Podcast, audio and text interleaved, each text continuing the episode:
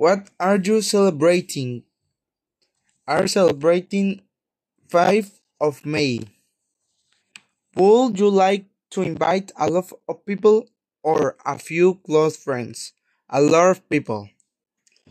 Would you like to invite your family? No. Do you want to celebrate at home, in a restaurant, or in another place? In another place. Is in a ranch. What do you like to insi- inside or outside? Um, inside. Do you and your friends like to eat spicy food? Yeah, the food is uh, burgers, uh, hot dogs, and boneless, and salad. Do you prefer to eat fried or grilled food? Grilled food. Do you need to think about special diets? No. Do you like surprise? Yes, it's a very spe- especially.